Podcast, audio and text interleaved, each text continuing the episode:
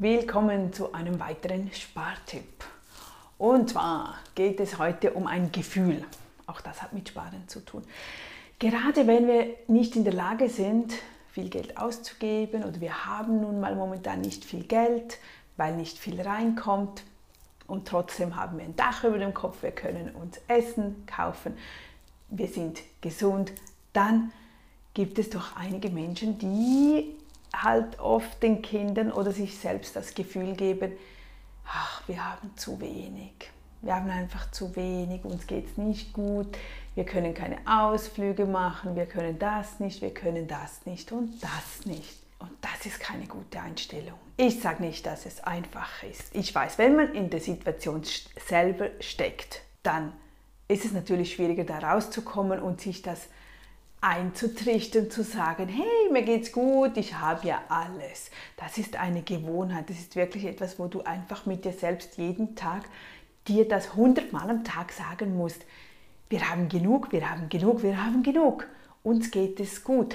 Gib nicht das Gefühl dir weiter oder den Kindern weiter, dass, dass immer die, dieser Mangel, diese, ach, ich kann nicht. Wir können nämlich wahnsinnig viel gratis unternehmen. Wir können vieles machen, das uns kaum Geld kostet oder gar kein Geld kostet, dass die Kinder oder du gar nicht bemerkst. Ein Spaziergang ist wunderbar, aber wir sehen die Dinge erst, wenn wir den Spaziergang unternehmen. Weil zu Beginn hört sich das doof an.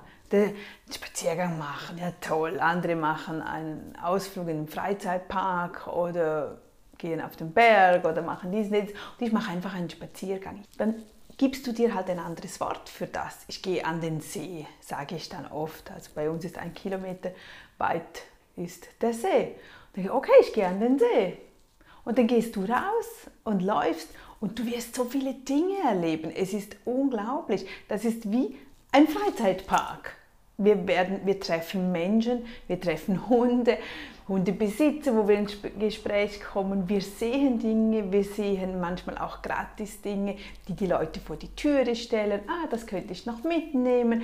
Wir kommen an den See, dort treffe ich andere Menschen wieder. Man unterhält sich vielleicht, es gibt neue Möglichkeiten. Man sieht vielleicht eine Ausstellung oder ein Kind, das etwas ähm, am Zeichnen ist. Es gibt immer etwas oder die schönen Blumen, die Bäume, die Vögel, die Tiere, ja sowieso, die Gartenwelt und Tierwelt, obwohl ich äh, Gartenwelt bin ich absolut nicht zu Hause, aber es ist wunderschön. Und dann den Ton dazu, wenn du die, die Vögel zwitschern, alles das, was die Natur bietet, das wirst du erst hören und erleben, wenn du den, diesen Spaziergang machst. Und es kostet dich nichts. Und es gibt dir ein gutes Gefühl. Du musst nicht denken, ich habe nichts. Das ist etwas, das können wir lernen, das können wir zu uns selbst sagen, hey, ich habe das, auch wenn ich nur eine Kammer oder nur ein Bett habe oder irgend sowas.